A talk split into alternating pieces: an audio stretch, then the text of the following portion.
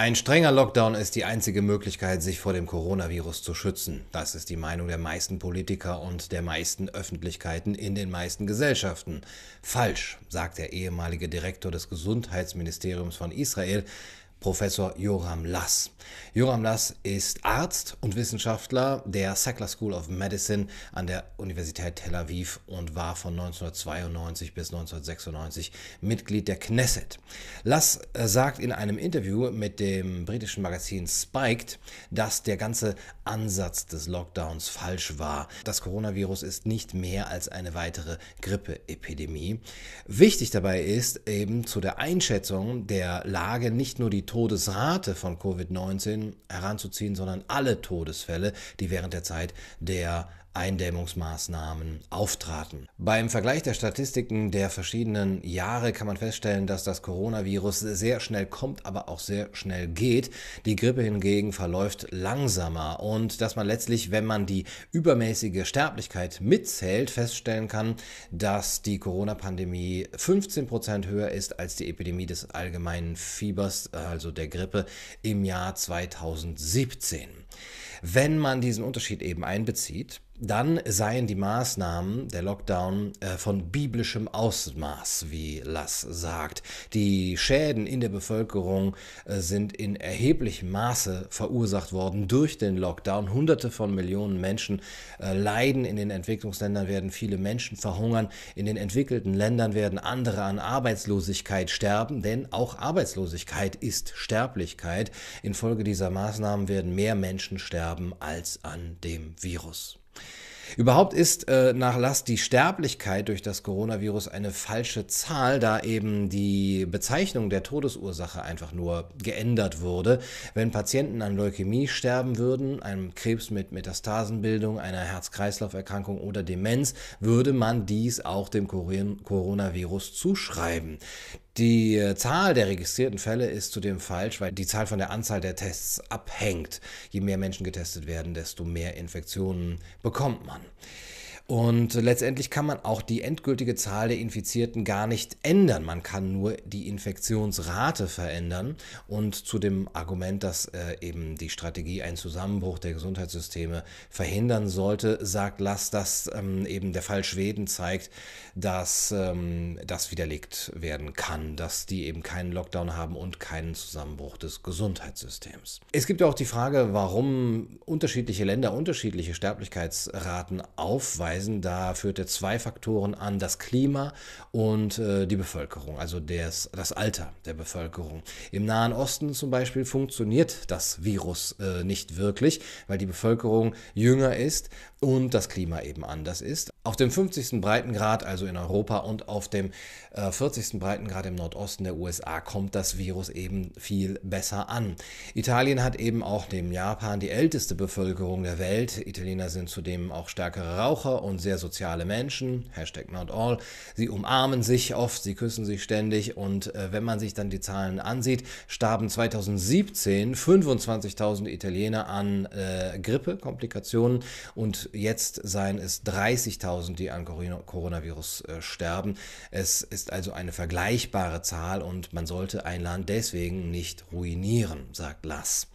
Er vergleicht auch äh, das aktuelle Coronavirus, und das fand ich sehr interessant, mit anderen Epidemien ähm, in der Vergangenheit, also zum Beispiel die asiatische Grippe in den 50er Jahren oder die Hongkong-Flu ähm, in den 60er Jahren und die Schweinegrippe von 2009. Und er sagt, dass die Umstände der Schweinegrippe zwar sehr ähnlich seien wie bei der aktuellen Coronavirus-Pandemie, aber der Ansatz eben dramatisch anders ist. Ähm, damals bei der Schweinegrippe gab es keinen Impfstoff, das war beängstigend, es breitete sich über die ganze Welt aus, infizierte eine Milliarde Menschen und tötete 250.000. Aber es gab eben keine Quarantäne. Die Menschen interessierten sich nicht äh, dafür. Ähm, vorher war die Wirtschaftskrise. Sie hatten keine Zeit, sich um diese Kleinigkeiten, wie er sagt, zu kümmern. Und ähm, er hatte sich auch schon im März zur Schweinegrippe-Pandemie geäußert und gefragt, was hat denn die Schweinegrippe-Pandemie gestoppt? Was stoppt Viren denn generell? Und ähm, er sagt, wer glaubt, dass Regierungen Viren stoppen können, der liegt völlig falsch. Wer glaubt, dass die Regierung eine Pandemie beenden kann, liegt völlig falsch.